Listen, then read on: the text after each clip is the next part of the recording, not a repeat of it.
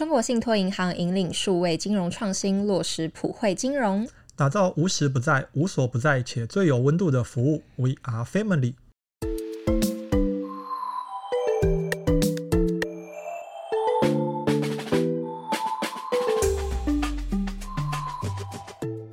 财经大小事聊到省钱小秘诀，一起打造属于你的理财金字塔。欢迎收听，不管啦，给我钱。大家好，我是海晴，我是强尼。最近大家都在出国，我也要准备出国了，真是让人羡慕啊！对，现在就在还债录节目给你们听。好，回归正题，就是应该没有人不想省钱吧？如果啊，出国可以订到又好又便宜的机票，真的是何乐而不为呢？所以，我们今天就要来帮大家整理订机票的攻略啦。而且啊，说到这个订机票，因为我每次出国，出国毕竟是一笔不小的花费，对，其中机票啊，也许就占了三分之一，甚至一半。如果是对自己比较好的，可能他去比较远的，然后又坐比较好的舱等，那真的有可能会花到一半。对，那个费用是。可观啊！那不管怎么样啊，反正能省一点就是一点，省了一点机票钱，也许我们在 shopping 的时候就可以更尽兴。对，或者是多喝一杯饮料这样。我自己也是从来没有订过机票，那强尼你有订过吗？这真的是一个蛮好的问题。我是没有自己订过机票，没错。所以你都怎么去的？呃，搭飞机。都是不是啊？我说 就是都是你的家人吗？帮你订的家人朋友？哦，对，我从小到大，虽然之前有分享过嘛，我大部分的旅行。都在台湾完成。你很爱台湾？呃，这是一个原因啊。另外一个原因就是家境比较不富裕，出国毕竟有点贵，钱都卡在 ETF 里面，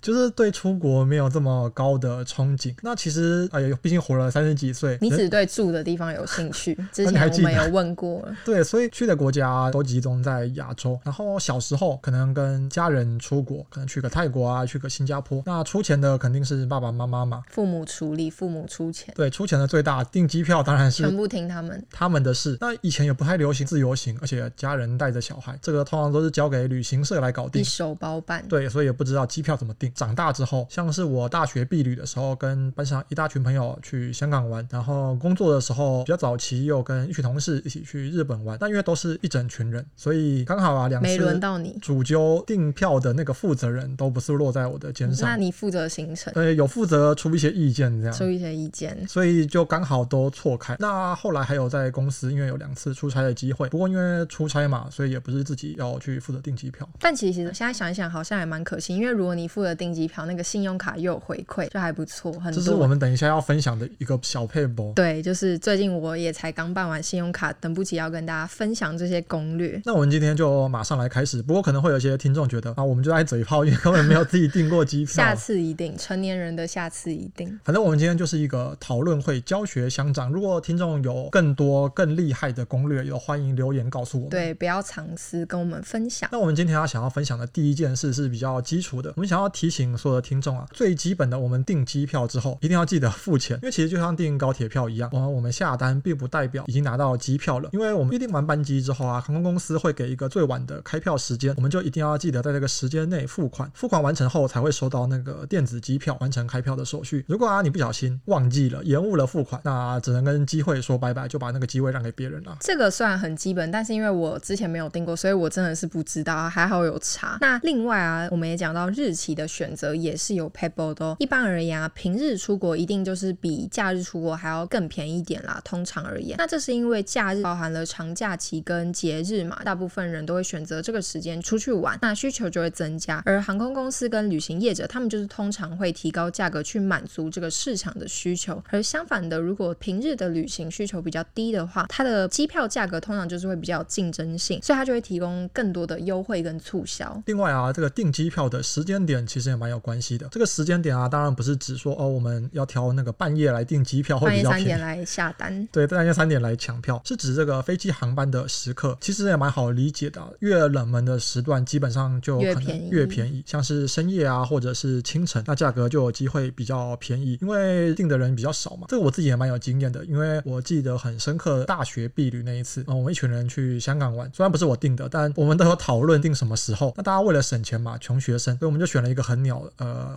很清晨的时间，所以我们就大半夜先跑到机场睡了一觉。真的假的？就是这样，真的直接躺平睡觉吗？还是坐着这样睡觉？就是坐着，然后大家也都在嘻嘻哈哈打嘴炮中，呃，昏昏沉沉度过。那这边要顺便分享一件事，就是机场真的很冷，尤其是半夜的时候，要带好棉被，呃，带好这个厚一点的外套当棉被。那其实这也有几个原因，首先就是因为这些时段的航班就是比较不受欢迎，就是旅客比较少，那航空公司它就会希望可以填满这些座位，所以它就可以降低价格去增加需求。其次啊，就是清晨跟深夜凌晨这种航班的起飞时间，可能就是对大部分的人就不太方便，因为像是如果是年轻人就比较好啦，可是如果老人家就真的身体吃不消，那其实建议就不要这样子。像我现在可能也就吃不太消了。对，现在你已经有钱了，就不用这样子。而且啊，有时候大家可能会好奇一件事：我们明明坐在同一个班机上，同一个舱等，同一个时间出发，为什么我的机票就比隔壁的同学、隔壁的朋友、隔壁的路人贵一点？对啊，为什么？这个原因当然很多了，常见的就可能是我们订的时间也许比较晚，航空公司已经调高了售价，它这个可能是反映供需的变化。当然，如果飞机票卖得非常差，是有可能会降价的。那来自不同的订票平台，APP 都不同，对，可能就有不同的价格跟促销。所以一个总可能建议就是订了还是不要再继续往下看了，就不要再问别人，不然心很痛。如果比较贵的话，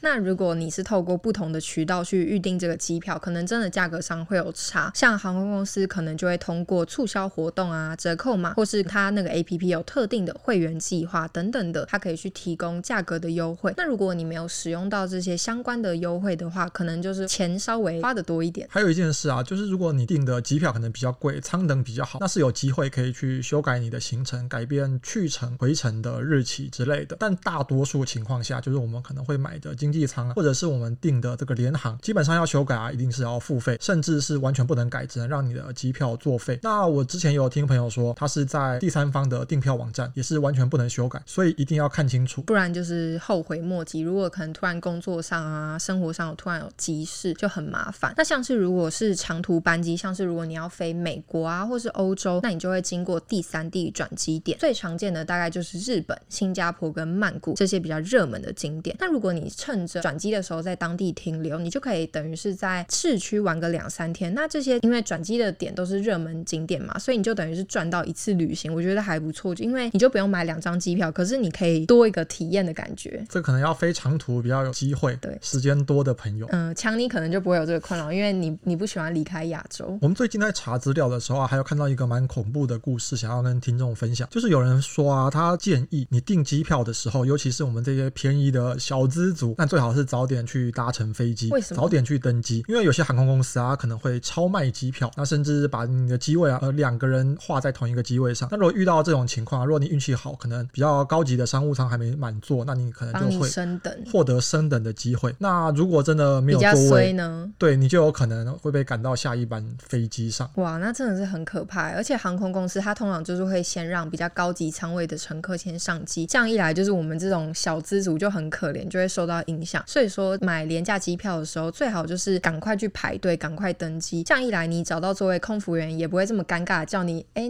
那个不好意思，这边有人，你赶快下飞机。还有一个建议啊，就是我们买机票的时候，最好是去程跟回程同时买，也就是来回的机票。通常啊，这个单程机票一定会比较贵一些的，这跟航空公司的定价策略啊、运作啊等等有关系，可能有几个原因。对，因为航空公司它需要分配成本，包括飞行啊、燃料、机组人员，还有地面服务等等的非常多。对于这种单程航班，这些成本他们是没有办法在回程的航班中去分摊的。对我们这种一般人来说啊，通常一定是订来回的机票嘛，因为要上班，不太可能，不可能真的爽玩几天就爽玩几天。对啊，它的那个方便性整个是比较高的。航空公司啊也会设定比较便宜，就是两张加起来比较便宜一点，来方便旅客。那也是吸引大家来下单买来回的机票。如果你买单程，就要负担比较贵一点。那如果不差钱的话，也是没有差啦。商务旅客因为通常比较倾向买单程的机票，因为他们可能要工作嘛，就是比较灵活性一点。那航空公司他可能就会希望可以把单程的票价设在比较高，卖给商务旅客。那当然啊，如果现在有些人是比较倾向去抢这个联航的机票，那就有机会去程跟回程是不同联航提供，也是有机会比较便宜。那整体来说啊，航空业是一个蛮竞争激烈的市场，机票的定价很可能会受到其他他家也会受到这个促销活动的影响，所以来回机票到底会不会比较便宜？那也建议大家可以多多比价。另外啊，像是旺季该如何去应对呢？像我这次就是旺季要去，所以暑假会遇到很多屁孩出国。对，不能这样讲啊，就是遇到很多人，就是可能要跟我一起去迪士尼玩。那我这边也整理给大家，可能也要去迪士尼啊，或是去很多地方玩的人，像这些热门的时段，它的机票价位会比平常高出不少哦。尤其是平常比较便宜的经济舱，它的价格也会跟着拉高，有时候甚至是可能跟商务舱差不到几千块。那如果遇到这种状况，我自己建议就是你可以补点差价，干脆就一次升级成商务舱，你的整体体验也会比较好。欸，所以如果是你的话，你会选择花这个钱？我觉得是会，因为我之前去日本那个时候搭的是联航，然后我整个人就是很挤，就是非常的不舒服，体验很差。哦，这说到这个联航，确实真的蛮拥挤的，很挤，而且你还是女生，你都觉得很挤。我的脚都已经要这样一直僵着一个小时了。已经比较大只的男生，那真的是很惨，度时如年。所以跟联航相比，你会选择一般的航空。那如果跟普通的舱等比，你会选择加价升级到商务舱吗？会。如果就是只差一点的话，那当然 OK。那你有搭过商务舱吗？当然没有，